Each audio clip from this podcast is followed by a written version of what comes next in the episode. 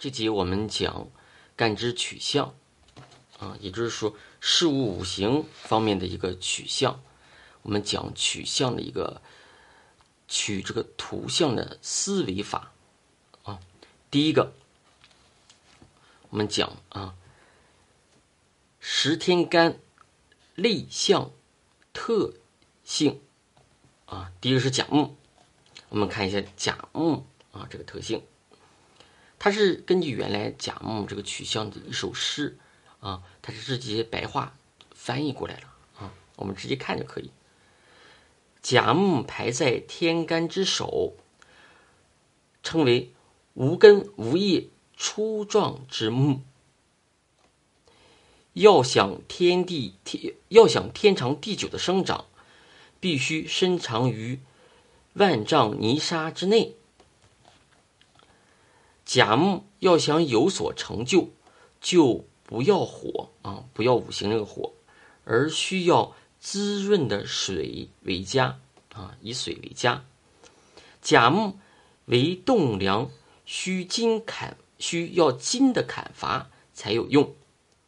甲木生火，便损伤元气。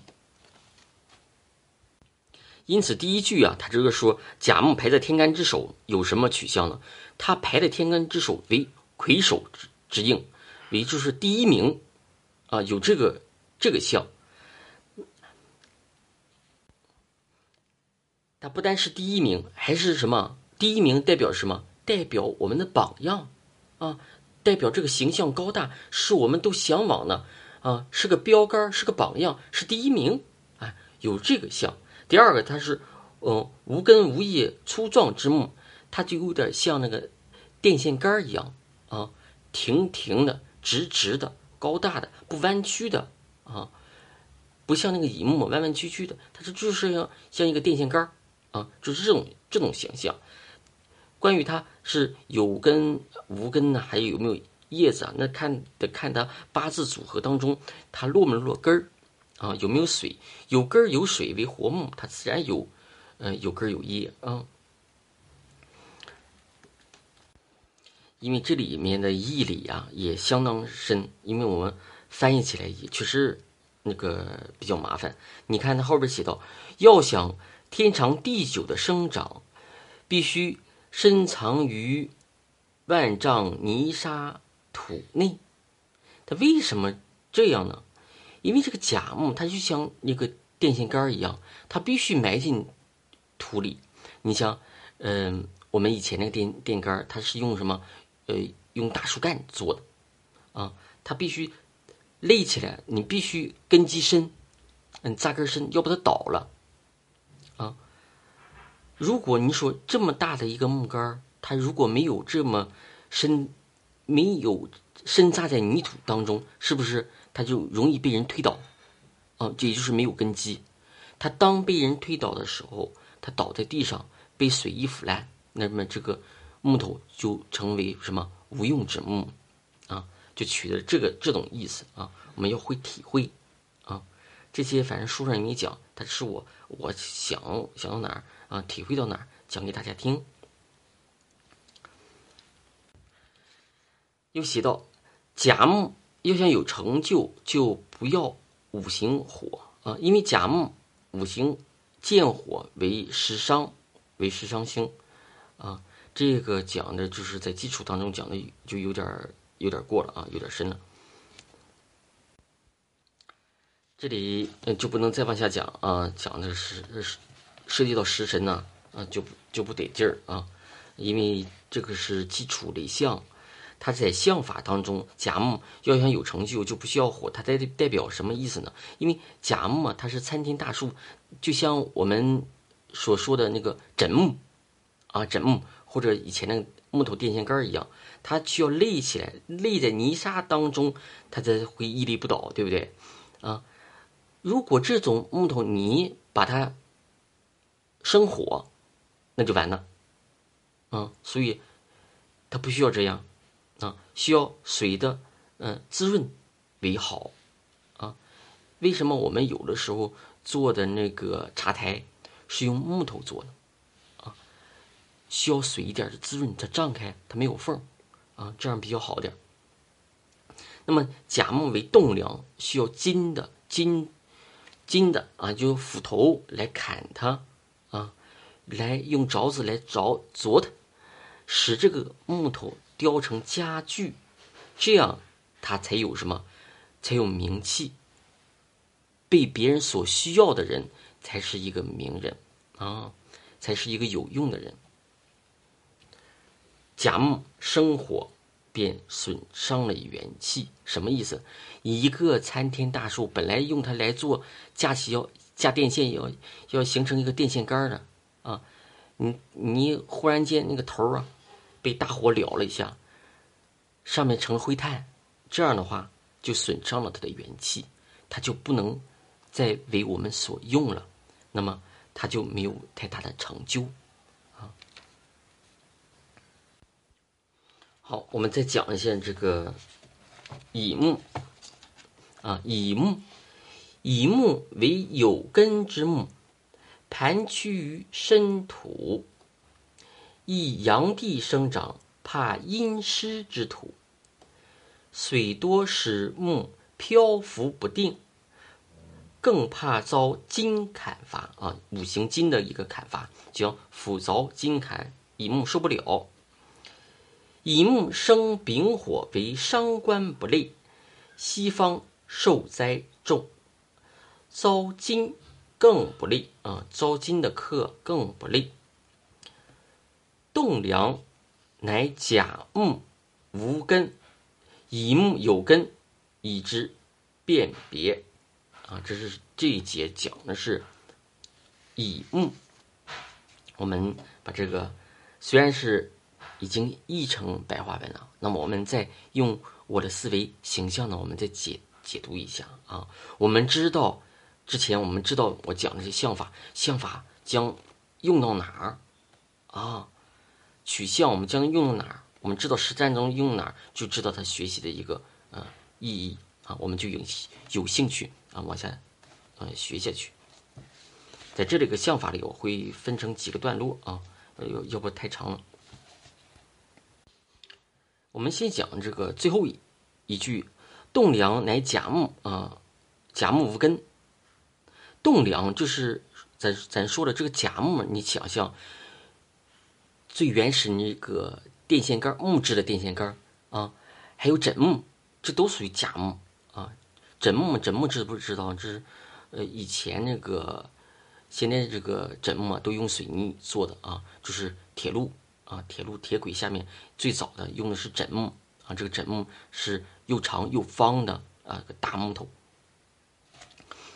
嗯，还有栋梁啊，以前嗯盖房子有有梁啊，大梁啊，这个都是甲木这个形象，因此它没是没有根儿的，你不能用一个活的一个树带根儿的一个树啊做栋梁，也不能做枕木。啊，因为根儿在土里，它会生发，它一生发之后会变大，变大之后它怎么样？你原本要支撑的东西，它会变形，啊，因此他说甲木无根啊，咱们又说甲木，因为它这是辨别甲木和乙木的一个有效的方法。乙木为弯弯曲曲的，像豆豆子种的豆子啊，豆藤一样弯弯曲曲的，它它必须有一个杆儿，它盘上去。啊，这是乙木，乙木它是有根的，它用有根和无根，用大的木头和小的呃树小小的植物来辨别甲木和乙木。为什么我把这个些说的那么抽象呢？本来取向它就是一个人思维的想这个五行这个意念来读出这个相法。本来就是一个抽派、抽象派的一种写实的这种技法，你不可能把它就像用照相机照下来一样反映给对方一样，你只能用抽象的一种方法来体会。因此啊，你就能你只能去去体会这些东西啊，我们反复的体会、琢磨啊，有所感悟之后，你才能在八字预测当中，你要取的人、取的物啊、取的事件儿。就从这些想法里迸发出来，乙木为有根之木，盘曲于深土当中。那么这个讲是一就就把乙木想象以为一个就是我们种呃种这个豆子啊豆荚一样啊豆苗一样，它长在盘曲的深土当中，慢慢的它依附着一个呃豆干儿，它慢慢的盘曲上啊结成豆荚，结成啊芸豆啊这样。你这样说的好像是在说一个植物一样，为什么这样表达？啊，它它描述的是乙木一个生长的环境。如果你种过豆子，那么你就知道它的什么样的一个条件，什么样的一个环境适宜它生长。那么你得你看到这个八字里这个象啊，有土，还有阳光，啊，还有水分。是与这个乙木豆荚生长。如果这个乙木豆荚它是日主本身的话，那么这个人他已经成型了，代表的是什么？他具有顽强的生命力。那么他具有什么？寻他具有寻根基，他有根啊，他有出处，他有力量。那么这还代表什么？他身旺。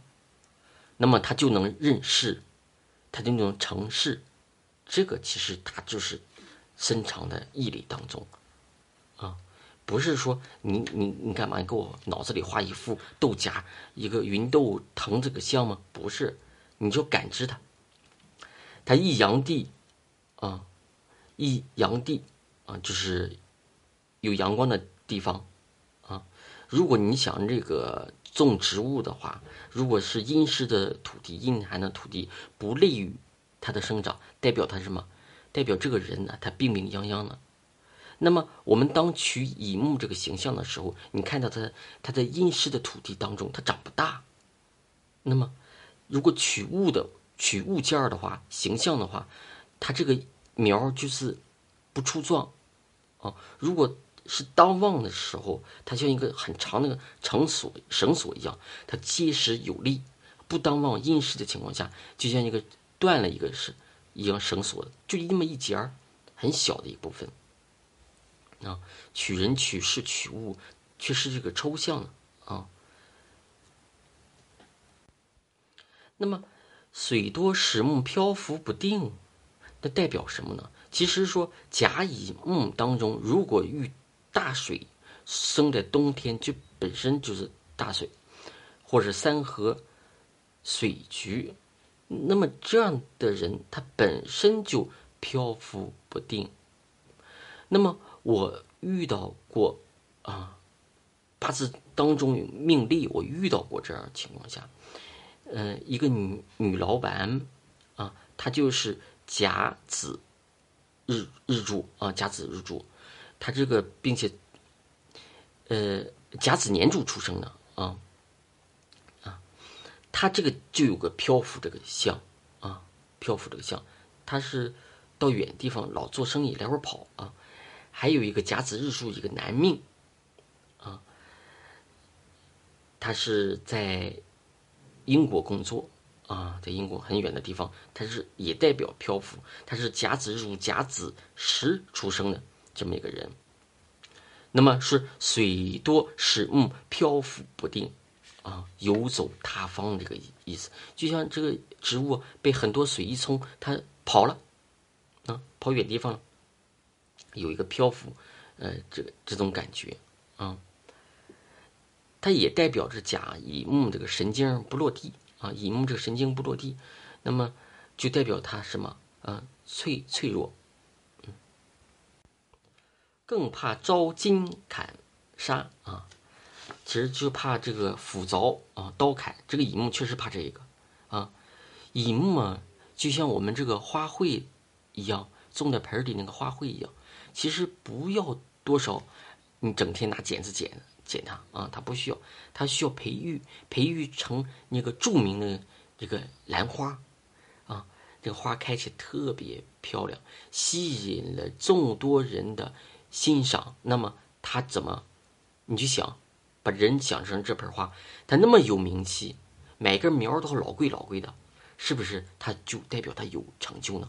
他人他能吸引吸引住那么多人为他驻足观赏，你代表他怎么样？有名气啊，有才华，有能力。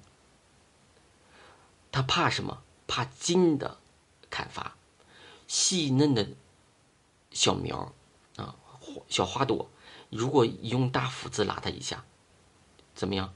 完蛋了。啊，再不能生长，它和甲木在这儿是有区别的。甲木是大树，它需要割下来，然后做枕木，啊，它有用了；做电线杆它有用了；做家具，啊，它有用了。啊，你你就乙木小小苗，你嘎下来干嘛？做绳子它没用，做家具它它它也时间长了它就没烂了，它只能什么给人欣赏啊。从这一点，它才能有用。一乙木生丙火为伤官不利啊，这个掺杂于食神啊，这个到食神的时候，我们自然会啊明白。它这里是乙木见丙火为伤官，再走西方灾更重，它代表的是什么？代表的是伤官见官啊，为祸百端，代表的是不一定会遭牢狱之灾，但是就是不顺，最低的就是不顺。这就是啊，乙木啊，哦，我们就暂且介绍到这里啊。丙丁火呢，我们下节再介绍。